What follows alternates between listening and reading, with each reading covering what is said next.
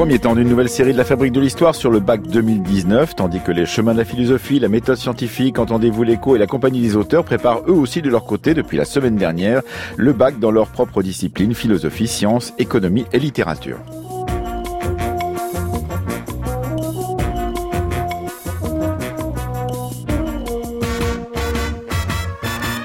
Les années précédentes, la France, la fabrique de l'histoire, la France, je parle comme quelqu'un qui dirige la France, ça doit être à cause des élections. La fabrique de l'histoire vous a proposé des corrigés du bac précédés d'un petit documentaire de 20 minutes sur, euh, par des portraits de personnages historiques, des lieux d'histoire, des discours enregistrés et ces émissions sont toujours disponibles et écoutables sur le site de France Culture et sur notre page, en passant par notre page de la fabrique de l'histoire sur le site. Vous pouvez donc les réécouter et préparer votre bac avec. Cette année, nous vous proposons en trois émissions Jeudi, il n'y aura pas de fabrique pour raison de diffusion de la messe de l'Ascension.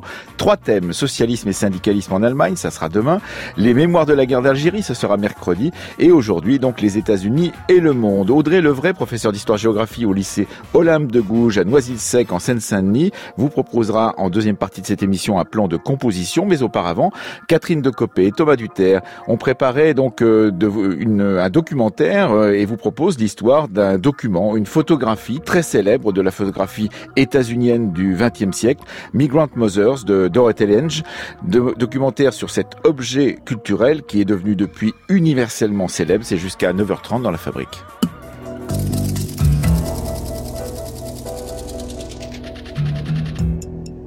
Migrant Mother, Dorothy Lange, février 1936, Nipomo, Californie.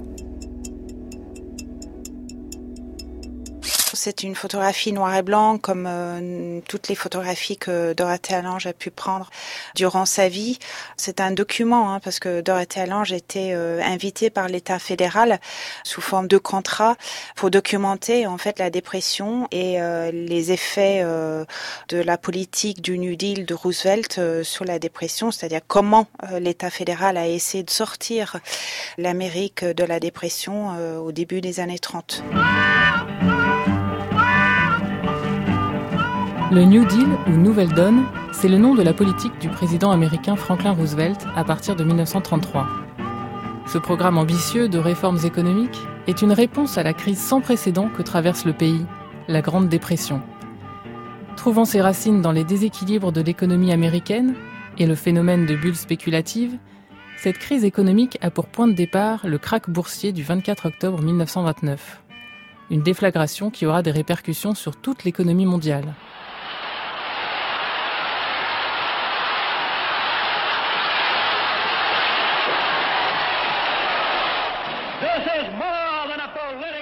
Ceci est plus qu'une campagne électorale. Ceci est une guerre froide. Aidez-moi, non seulement à gagner des suffrages, mais à remporter la victoire dans cette croisade pour restaurer l'Amérique aux yeux de son propre peuple.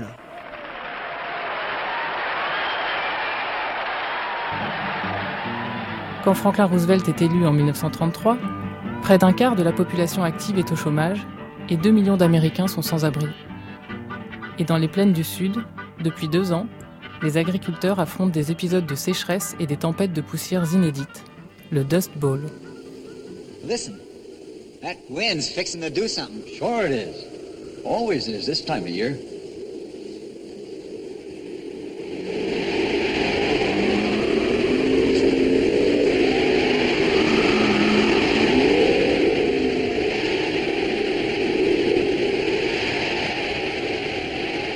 Photographie est un portrait à la verticale avec une femme euh, au centre et euh, deux enfants euh, blottis sur ses épaules. Et ces enfants détournent leur visage de la photographe Dorothée Allange. Pia Viewing. Elle a l'air assez affectée par sa situation de pauvreté. Les enfants portent des vêtements un peu déchiré avec des trous euh, et il y a aussi euh, un bébé euh, dans les bras de la mère avec le visage un petit peu sali Il est vrai que euh, cette femme est très belle en même temps. Hein. Elle a une expression euh, assez profonde, mais un visage euh, marqué par les difficultés. On sait qu'elle avait 32 ans, mais elle a l'air d'en avoir plus de 40. Et cette femme donc regarde au-delà de l'appareil photo en tenant la tête avec l'une de ses mains, l'air inquiète et je dirais inspirée par l'horizon, un petit peu regardant au-delà du moment présent. Ain't you gonna look back, Ma? Give the old place a last look? We're going to California, ain't we? All right, then, let's go to California.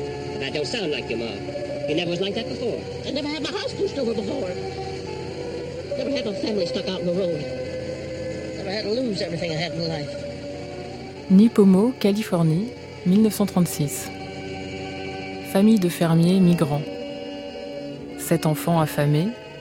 Mère âgée de 32 ans, père originaire de Californie indigents dans un camp de ramasseurs de pois, affamés à cause de la mauvaise récolte. Ces personnes viennent de vendre leur tente pour s'acheter à manger. Plus de 2500 personnes dans ce camp vivent dans le dénuement.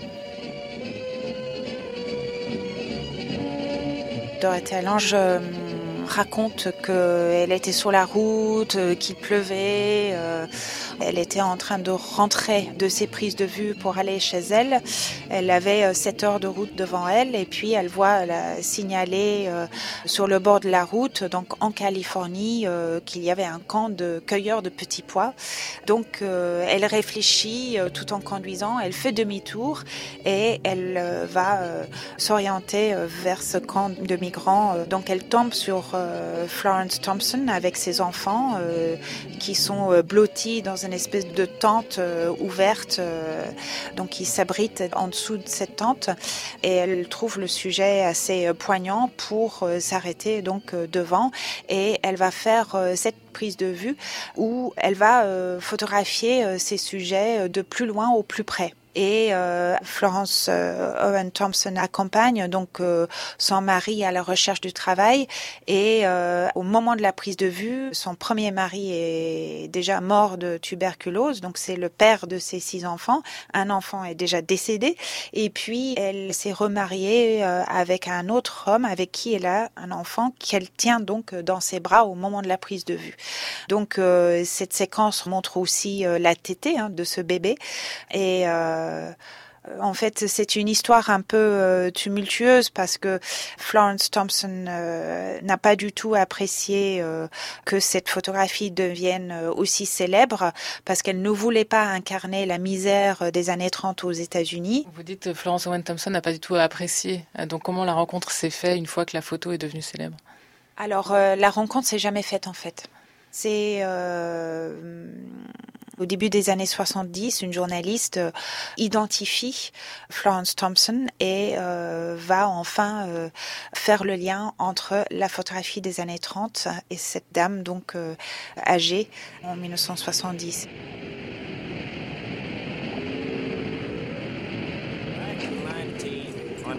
I had a little farm.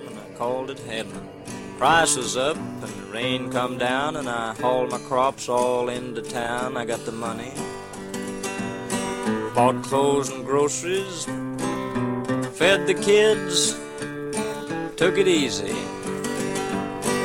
The rain it quit and the wind got high and the black old dust storms filled the sky and I swapped my farm for a Ford machine and I filled it full of this gas I lean and started.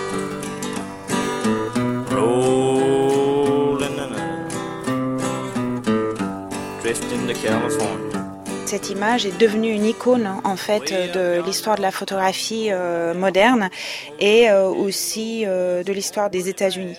Donc en fait Florence Owen Thompson est originaire de l'Oklahoma et entre 1910 et 1950 des États comme l'Arkansas, Oklahoma, Colorado, le Texas par exemple ont perdu à peu près un quart de leur population parce que les personnes ont dû euh, quitter leurs emplois ou leurs fermes euh, à cause de la Grande Dépression. Et donc Florence Thompson, en fait, elle représente cette migration très très importante. Euh, ça représente des milliers de personnes qui, pour la plupart, sont arrivées en Californie euh, dans les années 30. Alors les motifs derrière étaient des motifs à la fois personnels parce que ces personnes euh, étaient euh, donc amenées à trouver un, un emploi mieux payé en Californie dans les fermes industrielles de la Californie, mais en amont euh, de cette situation, il faut euh, quand même savoir que c'est l'un des premiers lois en fait qui est passé au moment de l'élection de, Roosevelt en 1933, qui est the Agricultural Adjustment Act.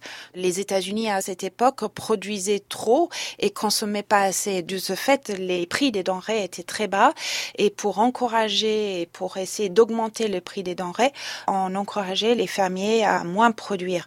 Et donc euh, euh, forcément, euh, ces, fermiers étaient à la recherche euh, de meilleurs emplois. Et à ce moment-là, on développe en Californie, dans les riches vallées fertiles de la Californie, des premières fermes agricoles industrielles.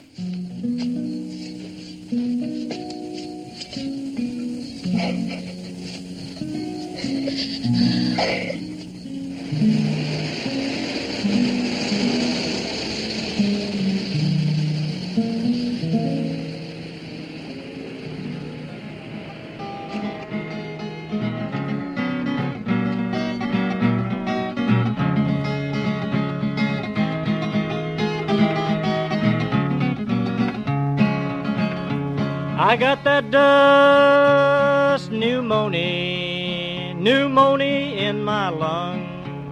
I got the dust pneumonia, pneumonia in my lung. Sur les terres rouges et sur une partie des terres grises de l'Oklahoma, les dernières pluies tombèrent doucement et n'entamèrent point la terre crevassée. À la fin de mai, le ciel pâlit et les nuages, dont les flocons avaient flotté très haut pendant si longtemps au printemps, se dissipèrent. Jour après jour, le soleil embrasa le maïs naissant jusqu'à ce qu'un liseré brun s'allongeât sur chaque baïonnette verte. La surface de la terre durcie se recouvrit d'une croûte mince et dure. Et de même que le ciel avait pâli, de même, la terre prit une teinte rose dans la région rouge et blanche dans la grise.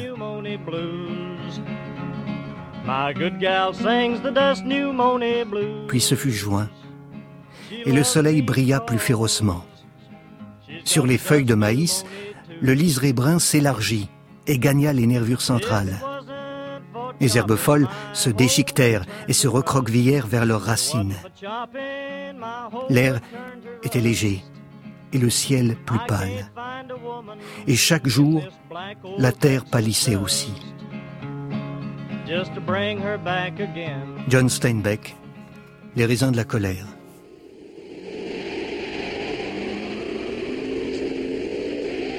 Dorothée Allange, au départ, elle était euh, photographe euh, de studio. Donc, elle faisait des portraits.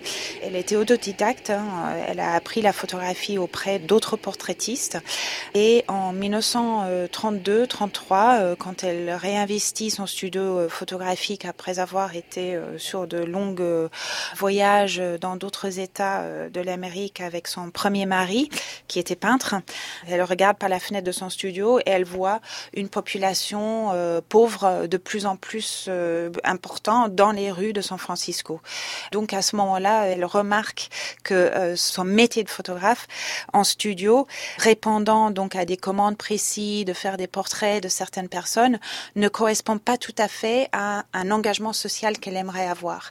Et donc elle va dans la rue, elle commence à photographier la population urbaine de San Francisco et notamment les personnes qui font la queue pour la subpopulaire euh, et donc, euh, suite à ces premières photographies en fait de la dépression, Dorothée Lange va être euh, identifiée parmi certains photographes qui ont cette même sensibilité. Et donc, du coup, Lange sera engagée par l'État fédéral et donc va couvrir cette migration, notamment en Californie, mais elle va finalement travailler dans 22 États de l'Amérique pour documenter donc photographiquement cette histoire et cette période des États-Unis, notamment par rapport aux questions agricoles, mais pas seulement.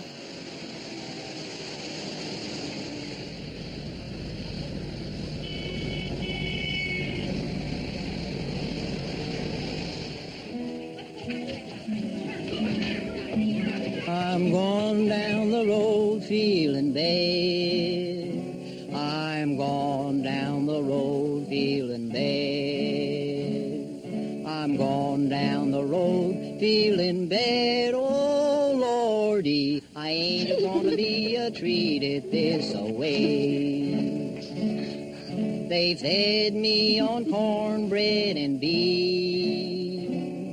They fed me on cornbread and beans. Uh, gosh, Connie sure sings pretty, don't beans. Oh, Lordy, I ain't gonna be a treated this way.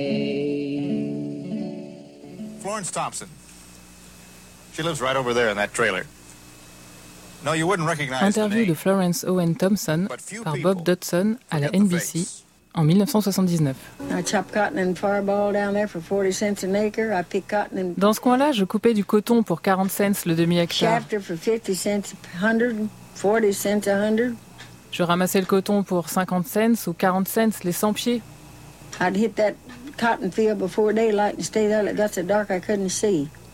J'arrivais dans ce champ de coton avant le lever du jour et il restait jusqu'à ce qu'il fasse sombre à ne plus rien voir. Et je ne pesais même pas 50 kilos. J'ai travaillé dans des hôpitaux, derrière un bar. J'ai fait la cuisine. J'ai travaillé dans les champs. J'ai fait un peu de tout pour joindre les deux bouts et nourrir mes enfants. Did you ever lose hope? Vous est-il arrivé de perdre espoir? Non. Non. Si j'avais perdu espoir, je ne m'en serais pas sorti.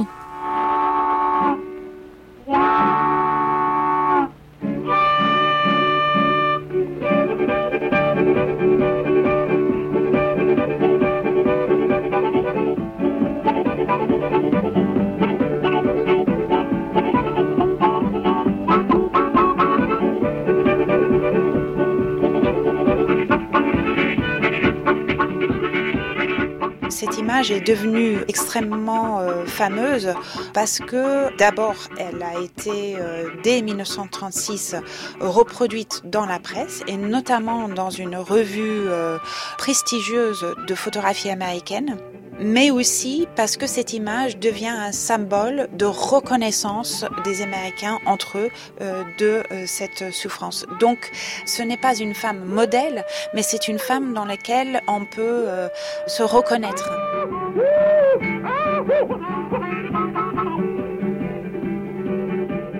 Finalement, cette photographie, elle montre deux choses. En fait, euh, on a souvent décrit, notamment le travail de Dorothée Lange, comme étant euh, une photographie euh, de propagande. C'est-à-dire, ces images viendraient donc montrer le bon côté du New Deal et de la politique de Roosevelt. Mais la photographie de, la Margaret Mother montre plutôt une femme dans une situation difficile, souffrante donc de sa situation de pauvreté euh, extrême. Et effectivement, euh, l'ange était plutôt motivé par le fait qu'elle pensait qu'on ne montrait pas assez la pauvreté et qu'il fallait le faire pour changer euh, le quotidien de ces personnes. Et donc elle était emplie d'une sorte de quête. elle utilisait la photographie pour ces objectifs-là. Voilà.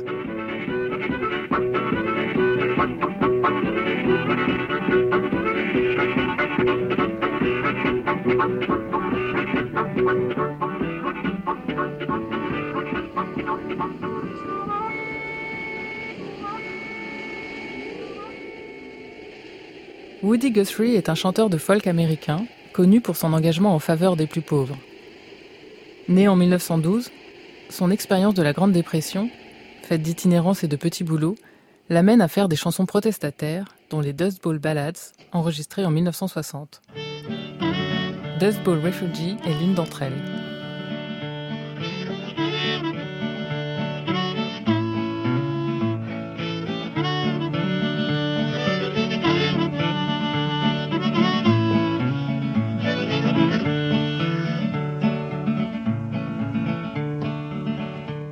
I'm a Dust Bowl refugee, just a Dust Bowl refugee.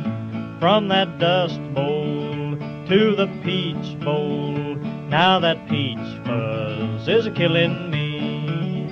Cross the mountains to the sea. I'm a dust bowl refugee. Je suis un réfugié du bol de poussière. Just a dust bowl. Un simple réfugié du bol de poussière. De ce bol de poussière au bol de pêche, à ce duvet sur les pêches me tue. À travers les montagnes jusqu'à la mer, nous allons, ma femme, les enfants et moi.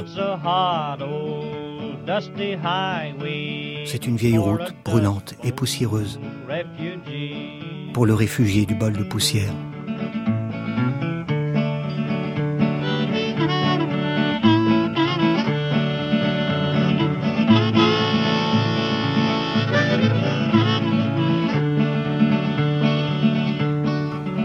Yes, we.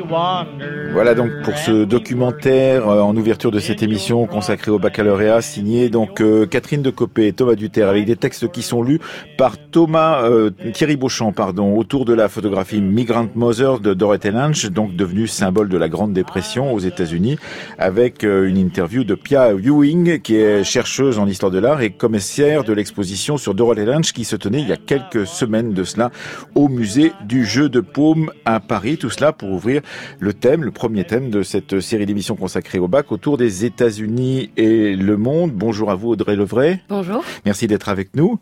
Euh, vous êtes professeur d'histoire-géographie au lycée Olympe de Gouges à Noisy-le-Sec en Seine-Saint-Denis. Vous allez proposer un plan de composition donc autour de ce thème les États-Unis et le monde. Mais avant même de commencer, pour faire le lien du, avec le documentaire qu'on vient d'entendre, il faut bien dire que la question des images donc euh, et de la suprématie euh, des images américaines et des États-Unis dans le XXe siècle est un thème justement qu'on peut développer dans une copie comme celle-ci. Tout à fait, parce que les images véhicules sont des véhicules de la puissance des États-Unis dans le monde, ou justement une remise en question euh, de cette puissance des États-Unis. On peut notamment penser euh, à la une euh, d'un hors-série du Courrier international en 2016.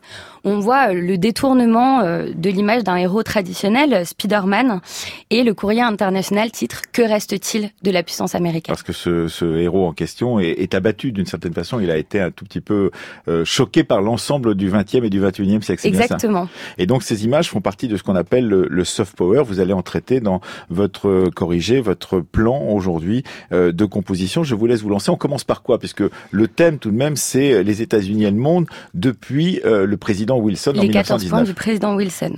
Alors on peut commencer par une citation euh, du président américain Woodrow Wilson, issue de, de, son discours prononcé devant le Congrès en mars 1900, 1919. Euh, donc, cette, enfin, Wilson dit cette grande nation s'est formée pour le plus grand bénéfice de l'humanité. Elle a été fondée pour représenter l'idéal le plus élevé et pour accomplir les plus nobles aspirations des hommes qui ont souhaité être libres. Le monde croit en nous et compte sur nous. Il serait rejeté dans les ténèbres du désespoir si nous manquions à cette mission. Donc la mission des États-Unis pour le monde.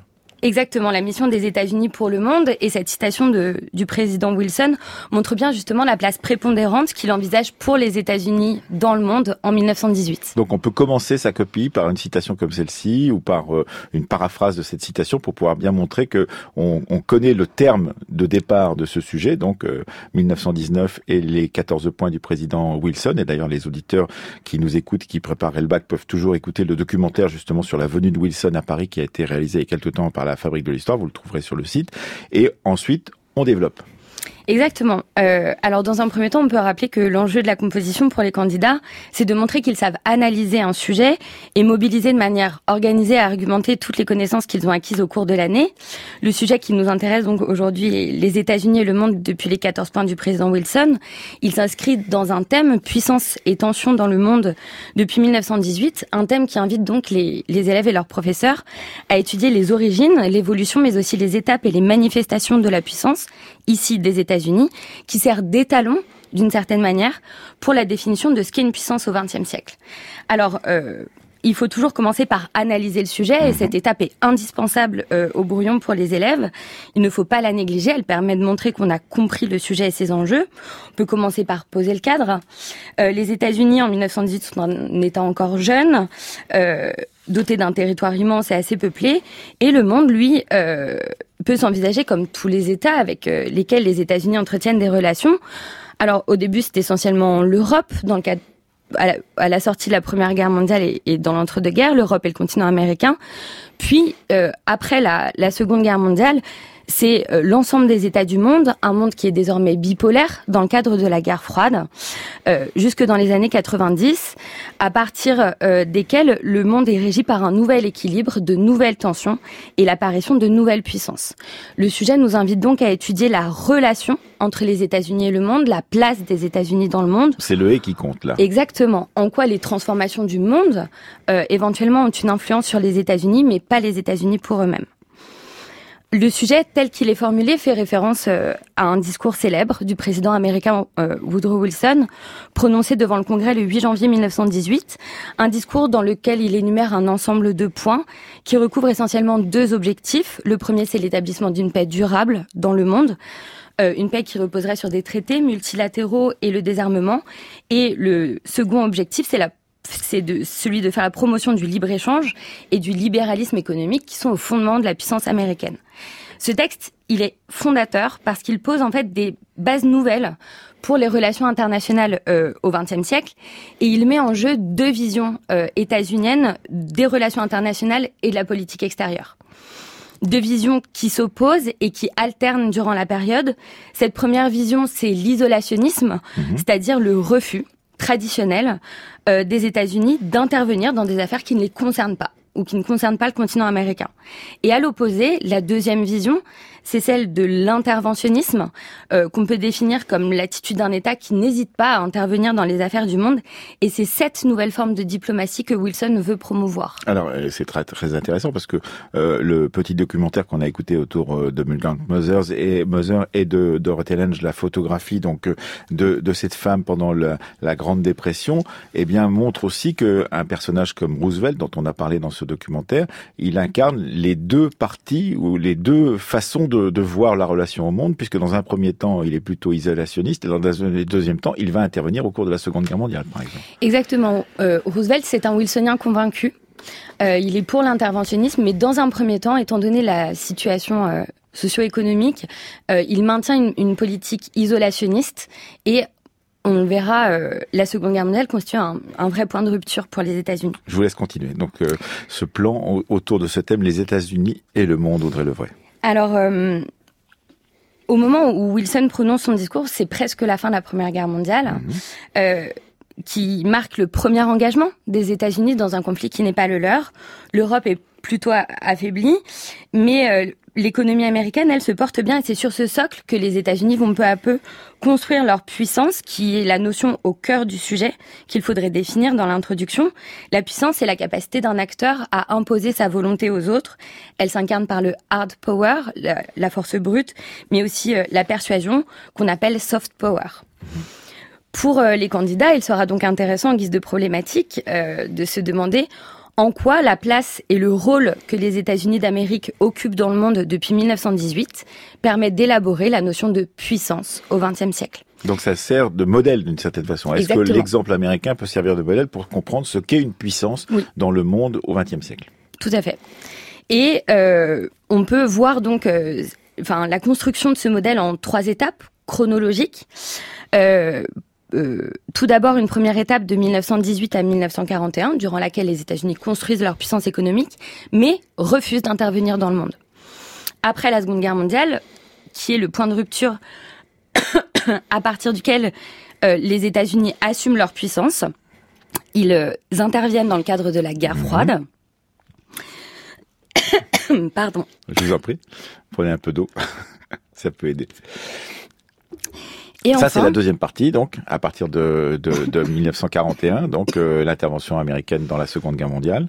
Et enfin, à partir des années 1990 et euh, de la chute de, de leur rival soviétique, on assiste à l'apogée de la puissance des États-Unis dans le monde. Donc on, décrit euh, cette question par trois parties chronologiques qui sont différentes en, longueur, mais qui néanmoins ont une importance puisqu'on fait en gros 1919-1941, 1941-1990 et ensuite 1990 jusqu'à aujourd'hui. Est-ce que ça signifie qu'il faut aussi, euh, dans la conclusion ou dans la fin de cette euh, partie, troisième partie, est-ce qu'il faut aussi, Audrey Levray, se poser la, la question de euh, venir jusqu'à aujourd'hui, c'est-à-dire jusqu'à la présidence Trump. Est-ce qu'on on imagine que cette troisième partie vient jusqu'à l'actualité ou est-ce qu'on se garde la possibilité de ne pas le faire parce que ça serait prendre parti euh, sur, euh, sur l'actualité, en l'occurrence Audrey Levray Non, il faut aller jusqu'à nos jours en gardant toujours à l'esprit qu'il faut avoir un discours objectif. Hum basé sur des faits mmh. que l'on analyse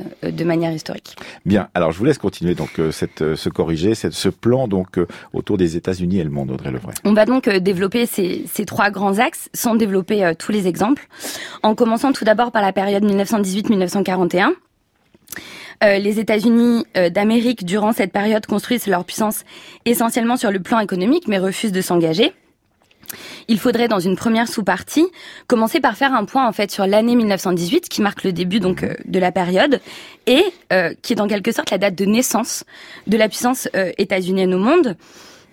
Une puissance sur les plans économiques et financiers, avec l'augmentation de la production industrielle, mais dans un premier temps dirigée vers le marché intérieur. Mhm. Les États-Unis ne sont pas encore du tout le pôle, le pôle incontournable des circuits commerciaux à échelle mondiale une puissance sur le plan militaire aussi. La Première Guerre mondiale euh, leur a permis de faire la démonstration de leur des capacités de leur armée.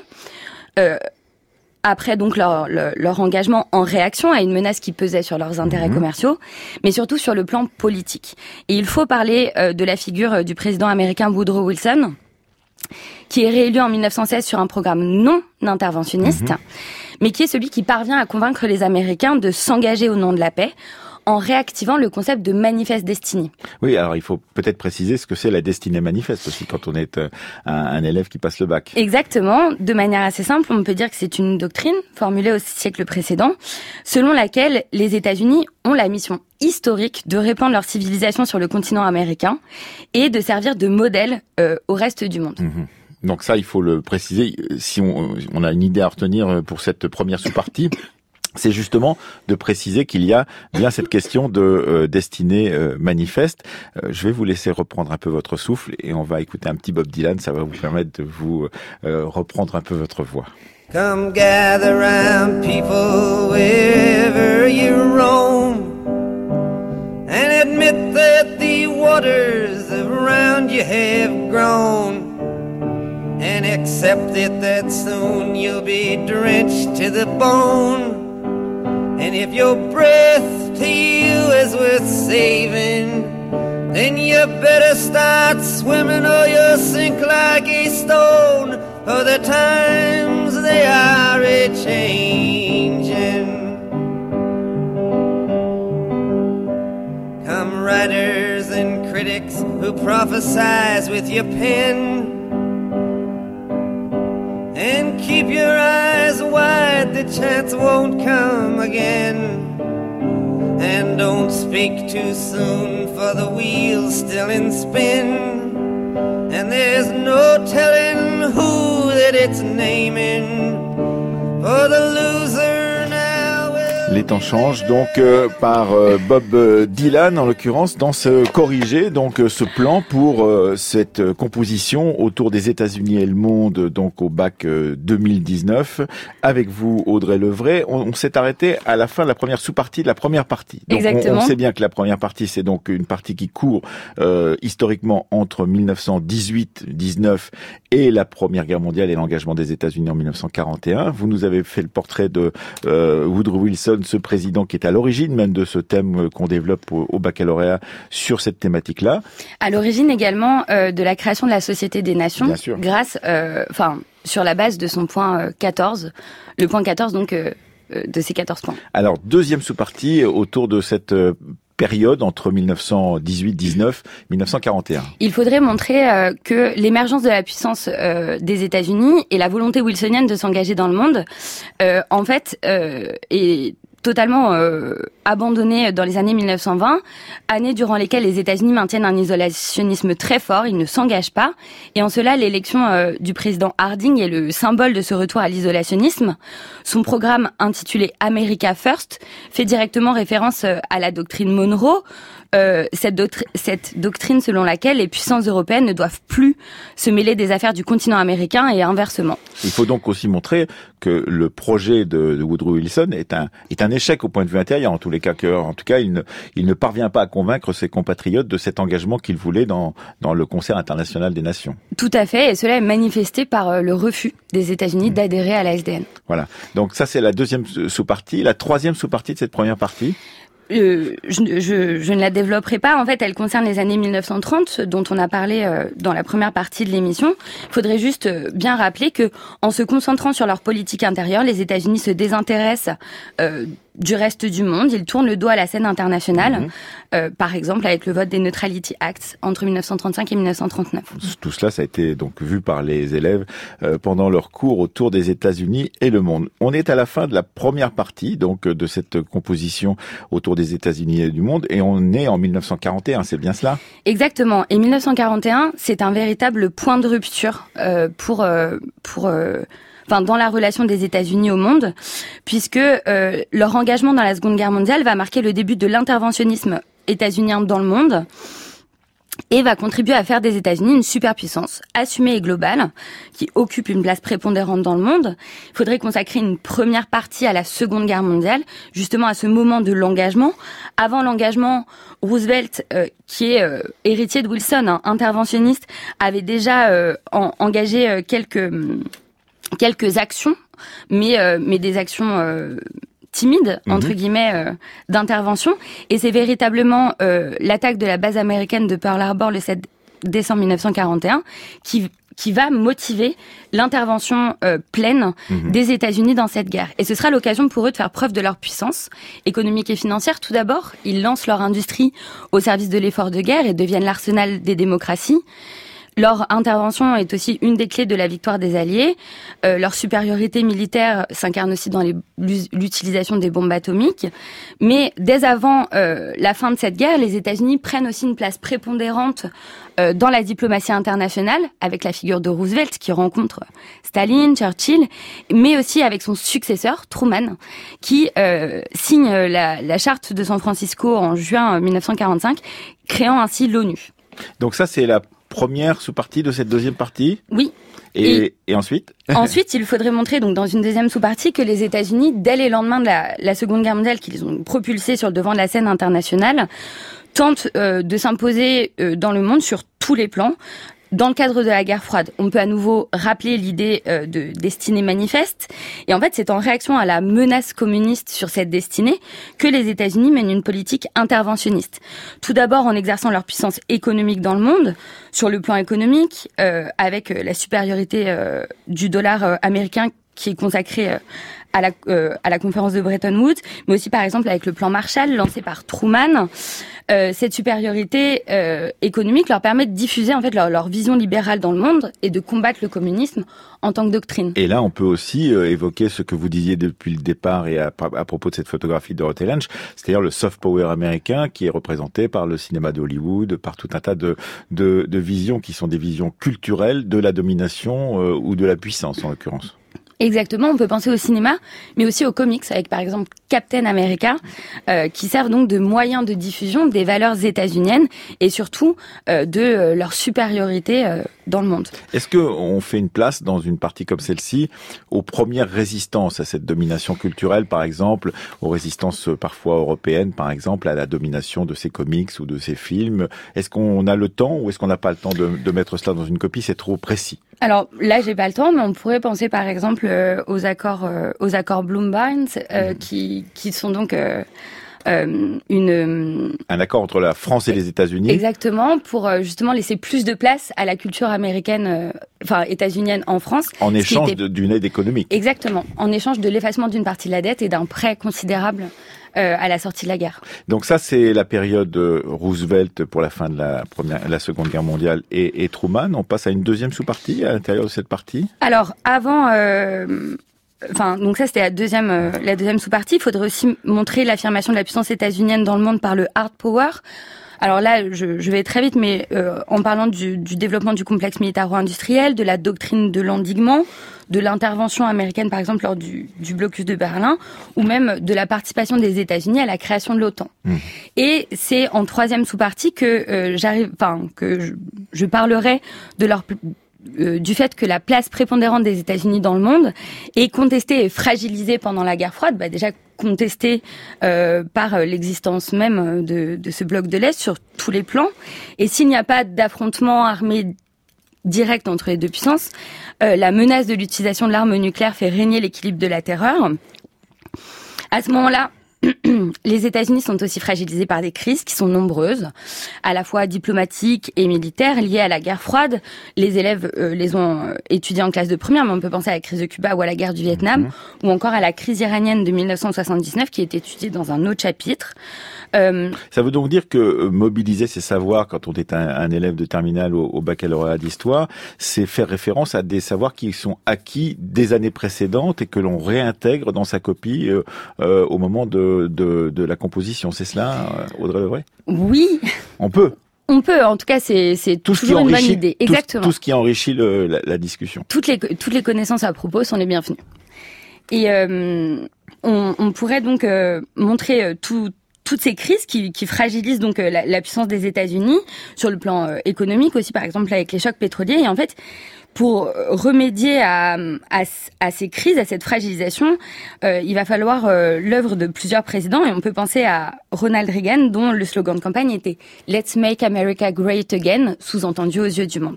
Oui, et donc on a là aussi une possibilité de tisser euh, de loin en loin dans sa copie ces slogans électoraux, le America's First que vous avez cité pour la première partie, ce Let's make America great again, et on pourrait aller jusqu'à America's First de Donald Trump en toute fin ou en conclusion. Qui reprend donc. Qui euh, reprend cette thématique de l'Amérique d'abord.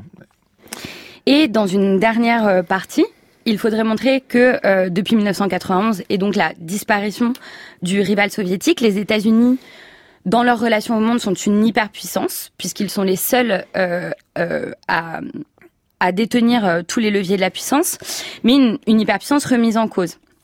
Alors, dans une première sous-partie, les États-Unis sont donc une superpuissance qui impose euh, leur domination dans tous les domaines, sur le plan politique, au Conseil de sécurité de l'ONU, mais aussi sur le plan militaire, en agissant comme les gendarmes du monde, euh, avec des interventions euh, dans un cadre multilatéral, notamment par exemple lors de la première guerre du Golfe ou lors du processus de paix euh, israélo-palestinien qui est aussi étudié dans un autre chapitre.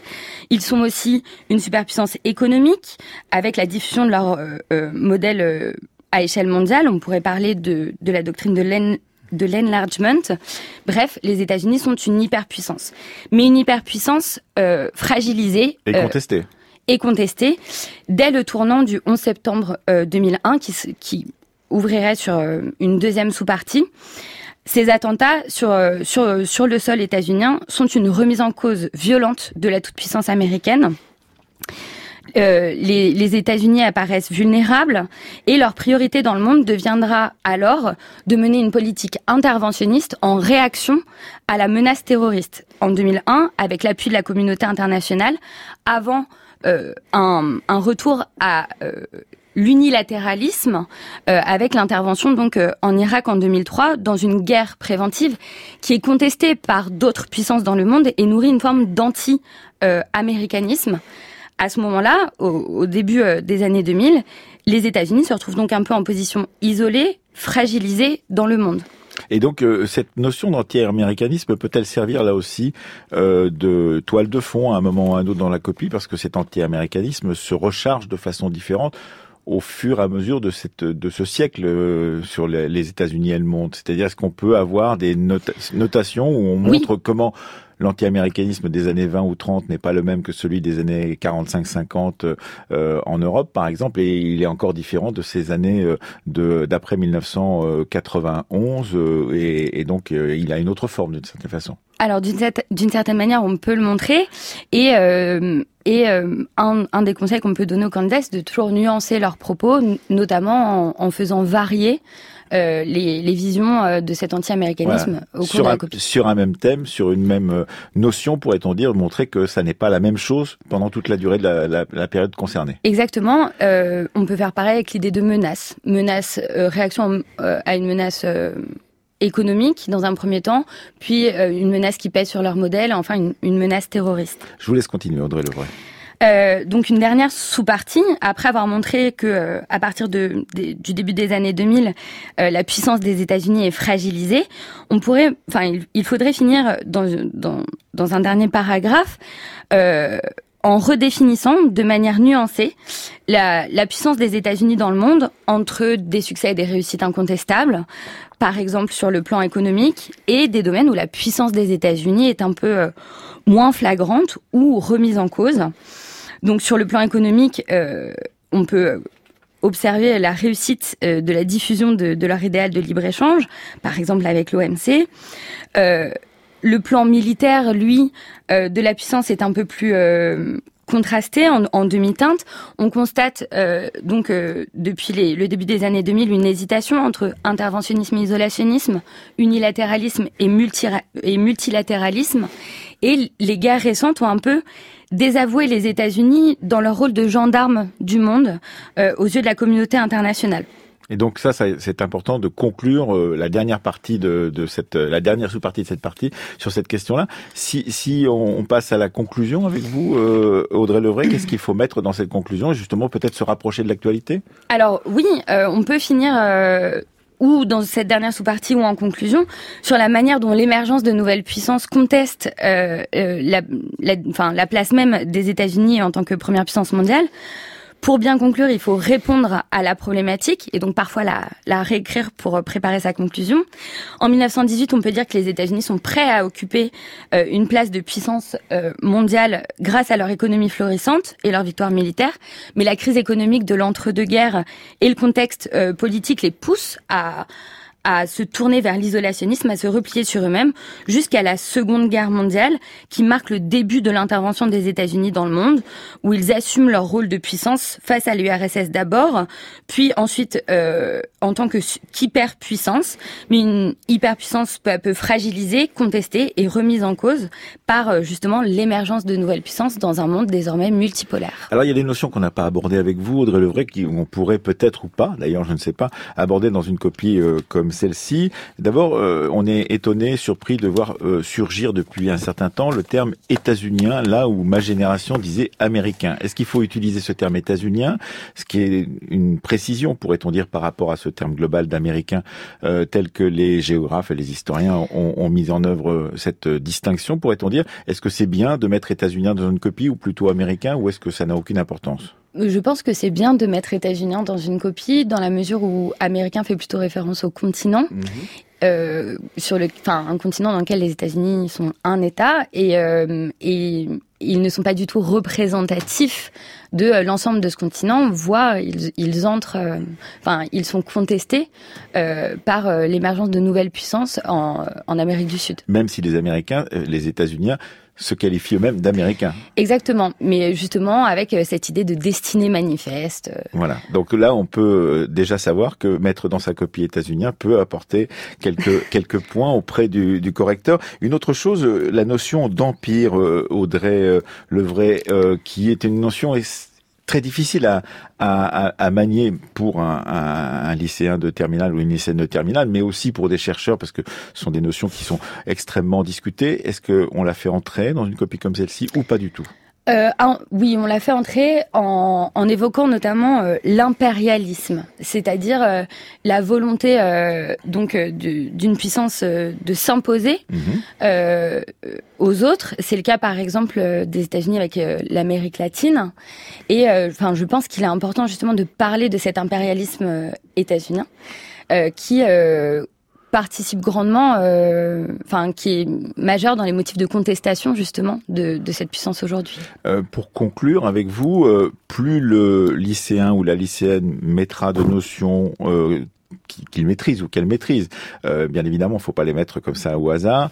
Plus il y aura de références, plus il y aura de dates, plus il y aura de noms, plus euh, sa copie sera euh, bien vue d'une certaine façon du correcteur ou pas? Alors la précision des exemples et des connaissances est évidemment primordiale, mais ce qu'on va surtout chercher, c'est euh, euh, une copie qui montre que l'élève a compris le sujet et qu'il est capable, pour euh, chaque idée, d'avoir un exemple précis qu'il maîtrise et surtout de les articuler entre eux. Et on va on va regarder s'ils donnent du sens à ce sujet.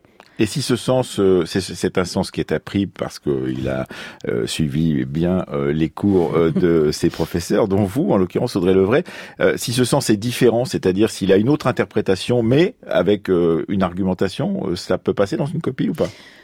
Ben, je dirais que oui, l'essentiel est de, est, de, est de faire un travail d'histoire, donc de présenter des faits, euh, articuler les uns avec les autres euh, de manière objective et nuancée. Voilà, il faut pas perdre ça de vue. Merci beaucoup Audrey Levray d'avoir euh, donc euh, tenté Merci. et réussi euh, cette euh, présence euh, pour euh, un- une correction ou un plan. pour, Le- pour les, non mais ça, on a, ça nous arrive aussi à la radio, vous savez, d'avoir des petits blancs vocaux. Merci en tous les cas d'être venu avec votre bonne humeur pour pouvoir défendre ce sujet, les États-Unis et le monde. Sachez que demain, eh bien, nous traiterons de la question de socialisme et syndicalisme en Allemagne et qu'il y aura donc comme aujourd'hui un, un documentaire en ouverture qui sera par Catherine Decopé et Thomas Duterre autour d'une photographie emblématique, c'est Willy Brandt se rendant à Varsovie et que mercredi nous traiterons des mémoires de la guerre d'Algérie, même chose avec un petit documentaire autour d'une autre photo, à savoir ici on noie les Algériens, photographie euh, donc euh, pour les mémoires de la guerre d'Algérie, mais photographie redécouverte tardivement et on racontera l'histoire de cette photographie.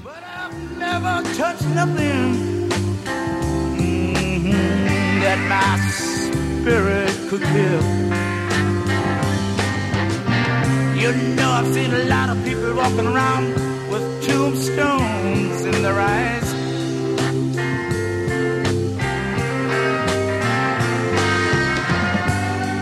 But the butcher don't care Ah, if you live or if you die. God damn. Mhm, the pusher. Infiniment pour cette invitation. Et donc nous terminons donc euh, cette émission en remerciant comme d'habitude Céline Leclerc et Marion Dupont qui l'ont préparé. Nasser Moussaoui était avec nous à la technique et Thomas Duterre à la réalisation. Vous pouvez écouter ou réécouter cette émission ainsi que toutes celles que nous avons enregistrées depuis maintenant pas mal d'années à la Fabrique de l'Histoire autour des programmes qui n'ont pas changé. D'ailleurs les programmes euh, du baccalauréat et d'ailleurs euh, Audrey Levray ça ne changera pas pour euh, l'année prochaine. Il reste dire- encore une année. il reste encore une année avec ces mêmes programmes. Exactement. Donc on peut accumuler son savoir en écoutant plusieurs émissions et également les autres émissions de France Culture sur ce thème.